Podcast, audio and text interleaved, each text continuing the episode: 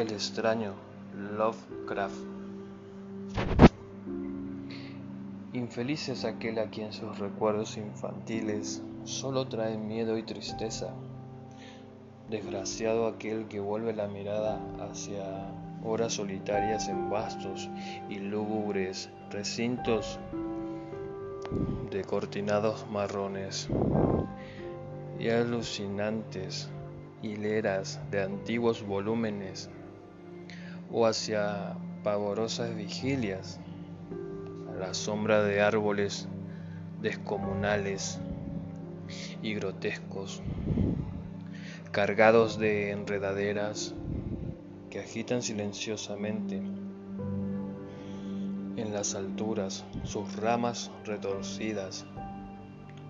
Tal es lo que los dioses me destinaron a mí, el aturdido, el frustrado, el estéril, el arruinado. Sin embargo, me siento extremadamente satisfecho y me aferro con desesperación a esos recuerdos marchitos cada vez que mi mente amenaza con ir más allá hacia el otro. No sé dónde nací, salvo que el castillo era infinitamente horrible, lleno de pasadizos oscuros y con altos cielos rasos donde la mirada solo hallaba telarañas y sombras. Las piedras de los agrietados corredores estaban siempre odiosamente húmedas y por doquier se percibía un olor maldito, como pilas de cadáveres de generaciones muertas. Jamás había luz por lo que solo solía encender velas y quedarme mirándolas fijamente en busca de alivio. Tampoco afuera brillaba el sol, ya que esas terribles arboledas se elevaban por encima de la torre más alta. Una sola, una torre negra, sobrepasaba el ramaje y salía al, cielo abierto y desconocido, pero estaba casi en ruinas y solo se podía ascender a ella por un escarpado muro poco menos que imposible de escalar. Debo haber vivido años en ese lugar, pero no puedo medir el tiempo. Seres vivos debieron haber atendido a mis necesidades y sin embargo no puedo rememorar a personas alguna excepto yo mismo ni ninguna cosa viviente salvo ratas murciélagos y arañas, silenciosos todos. Supongo que quien quiera me haya cuidado debió haber sido asombrosamente viejo, puesto que mi primera representación mental de una persona viva fue la de algo semejante a mí, pero retorcido marchito y deteriorado como el castillo.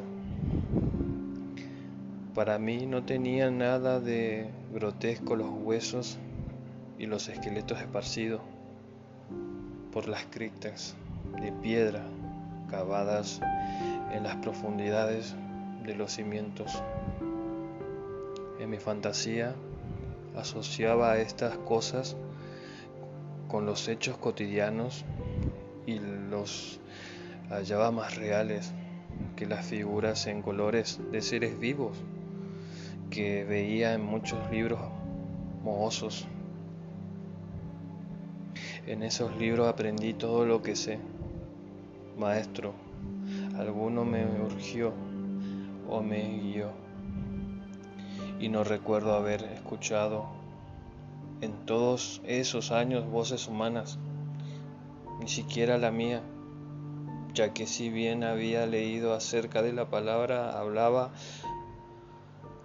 nunca se me ocurrió hablar en voz alta. Mi aspecto era asimismo una cuestión ajena a mi mente, ya que no había espejos en el castillo y me limitaba por instinto a verme como un semejante de las figuras juveniles que veía dibujadas o pintadas en los libros. Tenía conciencia de la juventud a causa de lo poco que recordaba. Afuera, tendido en el pútrido foso, bajo los árboles tenebrosos y mudos, solía pasarme horas enteras soñando lo que había leído en libros. Añoraba verme entre gentes alegres en el mundo soleado. Allende de la floresta interminable. Una vez traté de escapar del bosque, pero a medida que me alejaba del castillo, las sombras se hacían más densas y el aire más impregnado de crecientes temores de modo que eché a correr frenéticamente por el camino andando. No fuera a extraviarme en un laberinto de lúgubre silencio.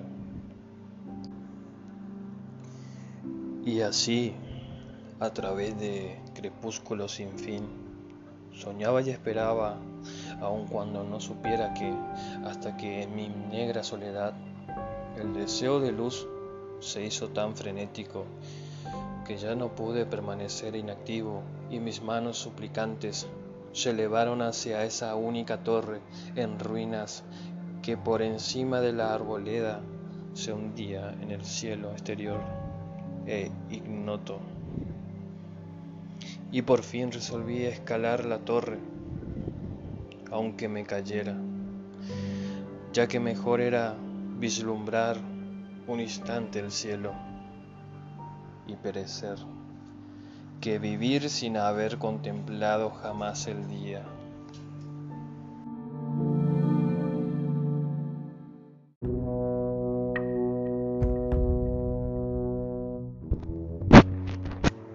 A la húmeda luz crepuscular subí los vetustos peldaños de piedra hasta llegar al nivel donde se interrumpían.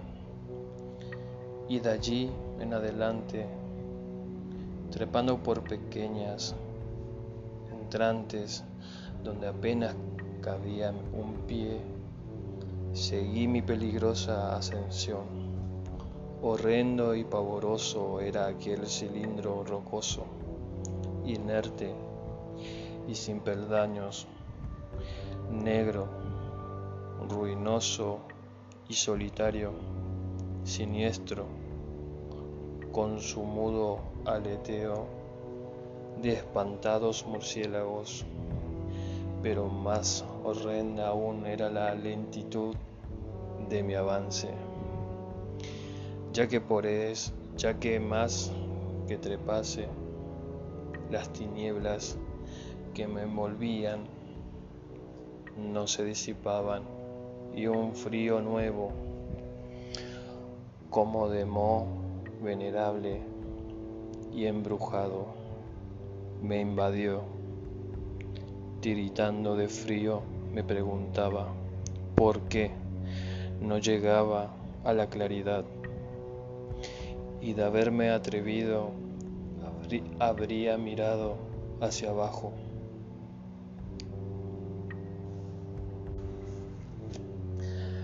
antojóseme que la noche había caído de pronto sobre mí y en vano tanteé con la mano libre en busca del antepecho de alguna ventana por la cual espiar hacia afuera y arriba y calcular a qué altura me encontraba. De pronto, al cabo de una interminable y espantosa ascensión de, a ciegas por aquel precipicio cóncavo y desesperado, sentí que la cabeza tocaba algo sólido. Supe entonces que debía haber ganado la terraza, o cuando menos alguna clase de piso. Alcé la mano libre y en la oscuridad palpé un obstáculo, descubriendo que era de piedra e inamovible. Luego vino un mortal rodeo a la torre, aferrándome de cualquier soporte que su viscosa pared pudiera ofrecer, hasta que finalmente mi mano, tanteando siempre, halló un punto donde la valla cedía y reanudé la marcha hacia arriba, empujando la losa o puerta en la cabeza, ya que utilizaba ambas manos en mi cauteloso avance. Arriba no apareció luz alguna, y a medida que mis manos iban más y más alto, supe que por el momento mi ascensión había terminado, ya que la puerta daba a una abertura que conducía a una superficie plana de piedra de mayor circunferencia que la torre inferior, sin duda. El piso de alguna elevada y espaciosa cámara de observación, me deslicé sigilosamente por el recinto, tratando que la pesada losa no volviera a su lugar, pero fracasé en mi intento. Mientras yacía exhausto sobre el piso de piedra, Oí el alucinante eco de su caída, pero con todo tuve la esperanza de volver a levantarla cuando fuese necesario. Creyéndome ya en una altura prodigiosa, muy por encima de las odiadas ramas del bosque, me incorporé fatigosamente y tanteé la pared en busca de alguna ventana que me permitiese mirar por vez primera el cielo y esa luna y esas estrellas sobre las que había leído, pero ambas manos me decepcionaron, ya que todo cuanto hallé fueron amplias estanterías de mármol cubiertas de aborrecibles cajas oblongas de inquietante dimensión. Más reflexionaba y más me preguntaba qué extraños secretos podía albergar aquel alto recinto construido a tan inmensa distancia del castillo subyacente. De pronto, mis manos tropezaron inesperadamente con el marco de una puerta, del cual colgaba una plancha de piedra de superficie rugosa a causa de las extrañas incisiones que la cubrían. La puerta estaba cerrada, pero haciendo un supremo esfuerzo, superé todos los obstáculos y la abrí hacia adentro. Hecho esto, invadió el éxtasis más puro jamás conocido. A través de una ornamentada verja de hierro y en el extremo de una corta escalinata de piedra que ascendía desde la puerta recién descubierta, brillando plácidamente en todo su esplendor, estaba la luna llena, a la que nunca había visto antes, salvo en sueños y en vagas visiones que no me atrevía a llamar recuerdos. Seguro ahora de, que había alcanzado la cima del castillo, subí rápidamente los pocos peldaños que me separaban de la verja. Pero en eso una nube tapó la luna haciéndome tropezar y en la oscuridad tuve que avanzar con mayor lentitud. Estaba todavía muy oscuro cuando llegué a la verja que hallé abierta tras un cuidadoso examen, pero que no quise trasponer por temor de precipitarme desde la increíble altura que había alcanzado. Luego volvió a salir la luna. De todos los impactos imaginables, ninguno tan demoníaco como el de lo insondable y grotescamente inconcebible. Nada de lo soportado antes podía compararse al terror de lo que ahora estaba viendo, de las extraordinarias maravillas que el espectáculo implicaba. El panorama en sí era tan simple como asombroso, ya que consistía meramente en esto, en lugar de una impresionante perspectiva de copas de árboles vistas desde una altura imponente extendíase a mi alrededor al mismo nivel de la verja, nada menos que la tierra firme, separada en compartimentos diversos por medio de lajas de mármol y columnas y sombreada por una antigua iglesia de piedra cuyo devastado capitel brillaba fantasmagóricamente a la luz de la luna. Medio inconsciente, abrí la verja y avancé bamboleándome por la senda de grava blanca que se extendía en dos direcciones. Por aturdida y caótica que estuviera mi mente, persistía en ella ese frenético anhelo de luz. Ni siquiera el pasmoso descubrimiento de momentos antes podía detenerme. No sabía, ni me importaba si mi experiencia era locura, enajenación o magia, pero estaba resuelto a ir en pos de luminosidad y alegría a toda costa. No sabía quién o qué era yo, ni cuáles podían ser mi ámbito y mis circunstancias. Sin embargo, a medida que proseguía mi tambaleante marcha, se insinuaba en mí una especie de tímido recuerdo latente.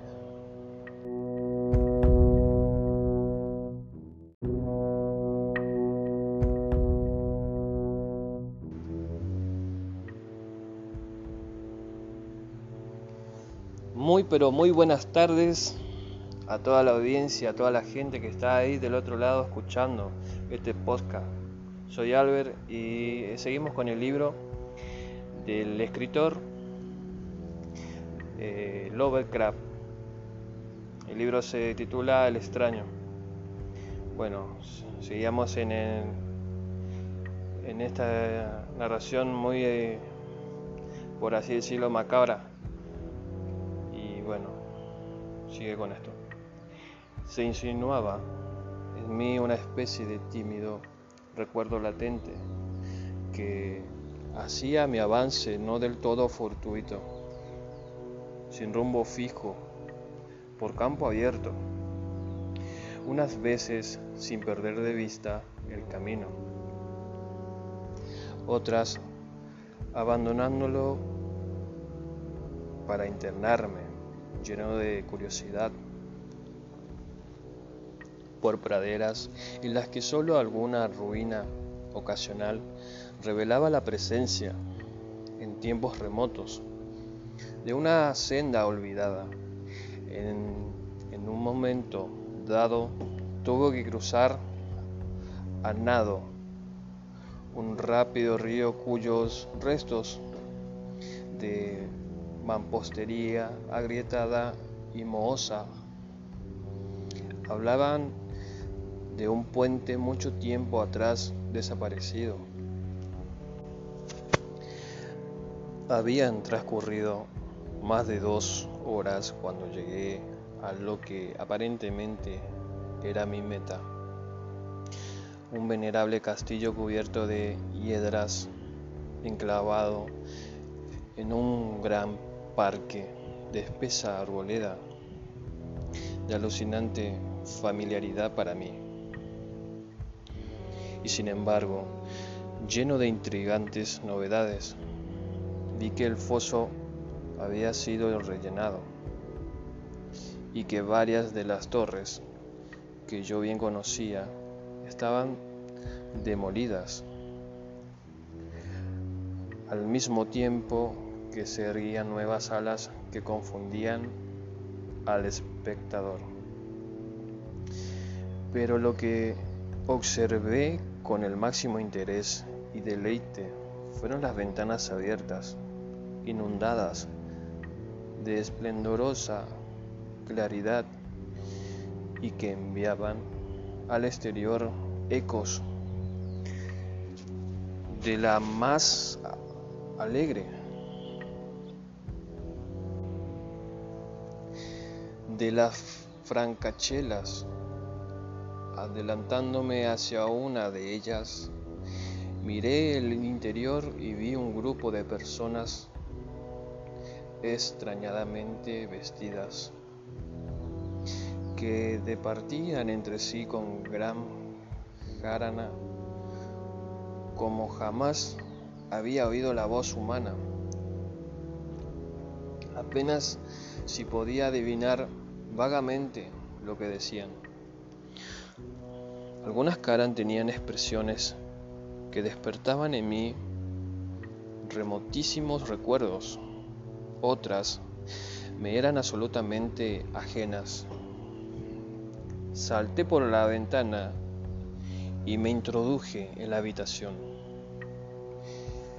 brillantemente iluminada a la vez que mi mente saltaba del único instante de esperanza al más negro de los desalientos, la pesadilla no tardó en venir, ya que no bien entré, se produjo una de las más aterradoras reacciones que hubiera podido concebir. No había terminado de cruzar el umbral cuando cundió entre todos los presentes un inesperado y súbito pavor de horrible intensidad que distorsionaba los rostros y arrancaba de todas las gargantas los chillidos más espantosos. El desbande fue general y en medio del griterío y del pánico, varios sufrieron, sufrieron desmayos, siendo arrastrados por los que huían enloquecidos. Muchos se taparon, se taparon los ojos con las manos y corrían a ciegas, llevándose todo por delante, derribando las, los muebles y dándose contra las paredes en su desesperado intento de ganar alguna de las numerosas puertas.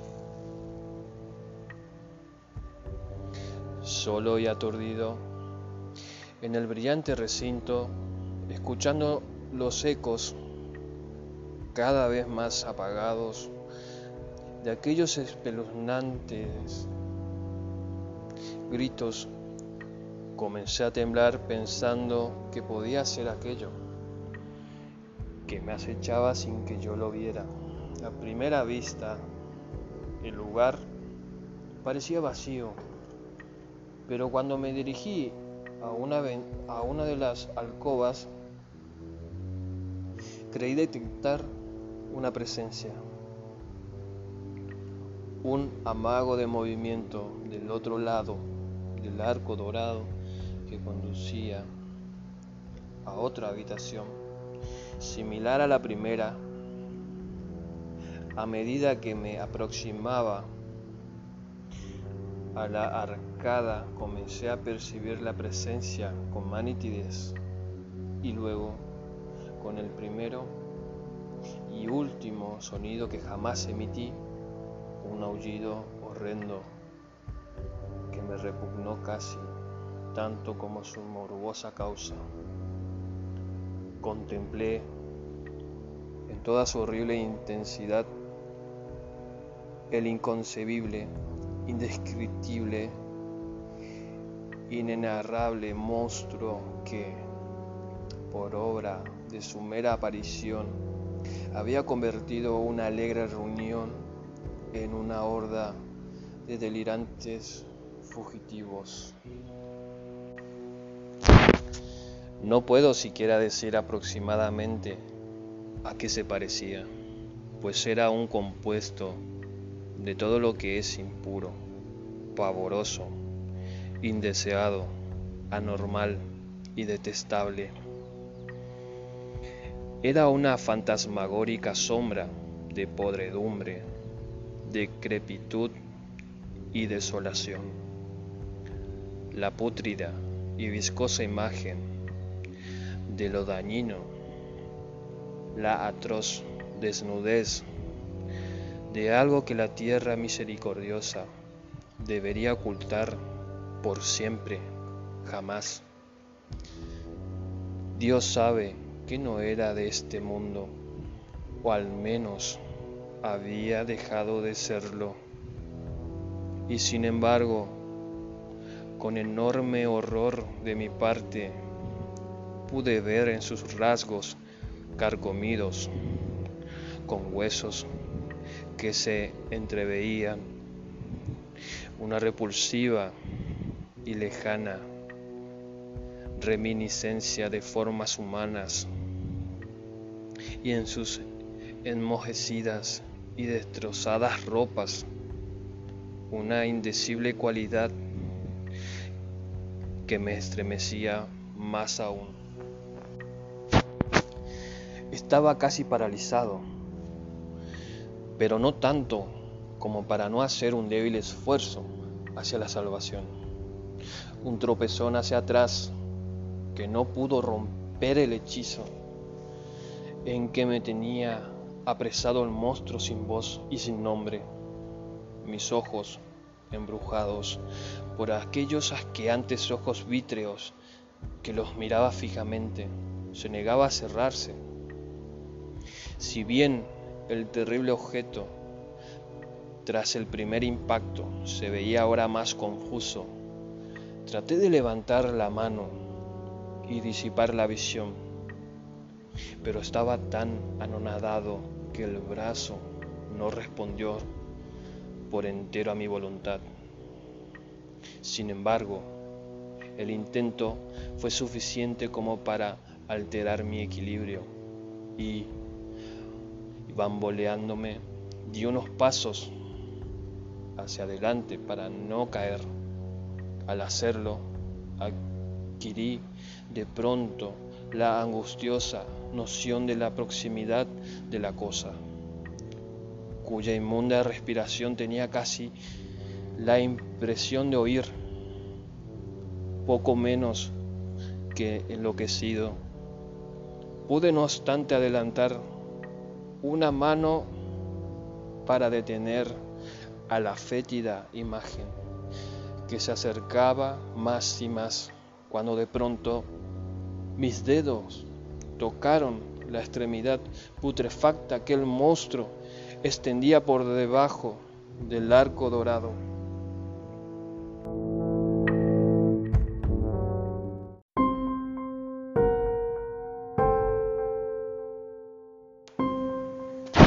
Así seguimos con esta narración, una breve lectura de, del extraño de por Lovecraft. No chillé, pero todos los satánicos vampiros que cabalgan en el viento de la noche lo hicieron por mí. A la vez que dejaron caer en mi mente una avalancha de anodantes recuerdos. Supe en ese mismo instante todo lo ocurrido. Recordé hasta más allá del terrorífico castillo y sus árboles. Reconocí el edificio en el cual me hallaba. Reconocí lo más terrible, la impía abominación que se erguía ante mí mirándome de soslayo mientras apartaba de los suyos mis dedos manchados. Pero en el cosmos existe el bálsamo además de la amargura. Y ese bálsamo es el olvido. En el supremo horror de ese instante olvidé lo que me había espantado y el estallido del recuerdo se desvaneció en un caos de reiteradas imágenes.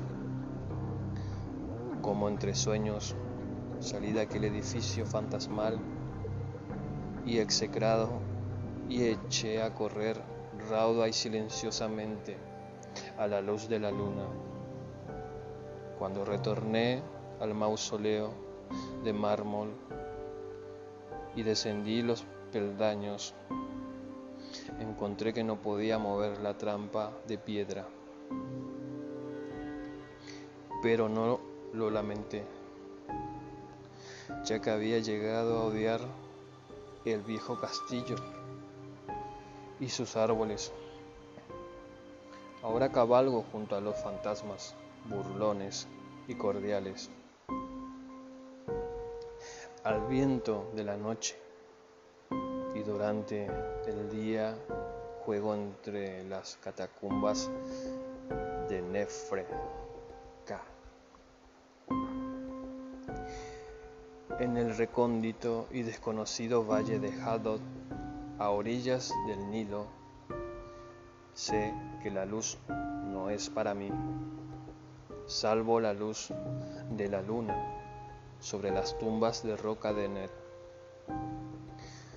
Como tampoco es para mí la alegría, salvo las innominadas fiestas de Nitocris bajo la gran pirámide.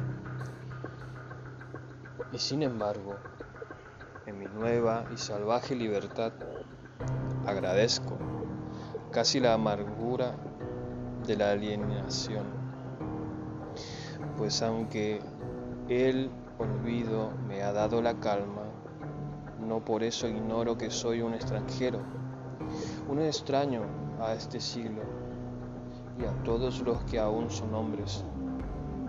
Esto es lo que supe desde que extendí mis dedos hacia esa cosa abominable surgida en aquel gran marco dorado. Desde que extendí mis dedos y toqué una fría e inoxidable superficie de pulido espejo. Fin. Bueno gente, espero que les haya gustado la forma de leer y nada, a cuidarse, a cuidarse la noche que siempre hay cosas que acechan en la oscuridad. Un abrazo y un saludo le desea este servidor suyo, Albert. Hasta luego.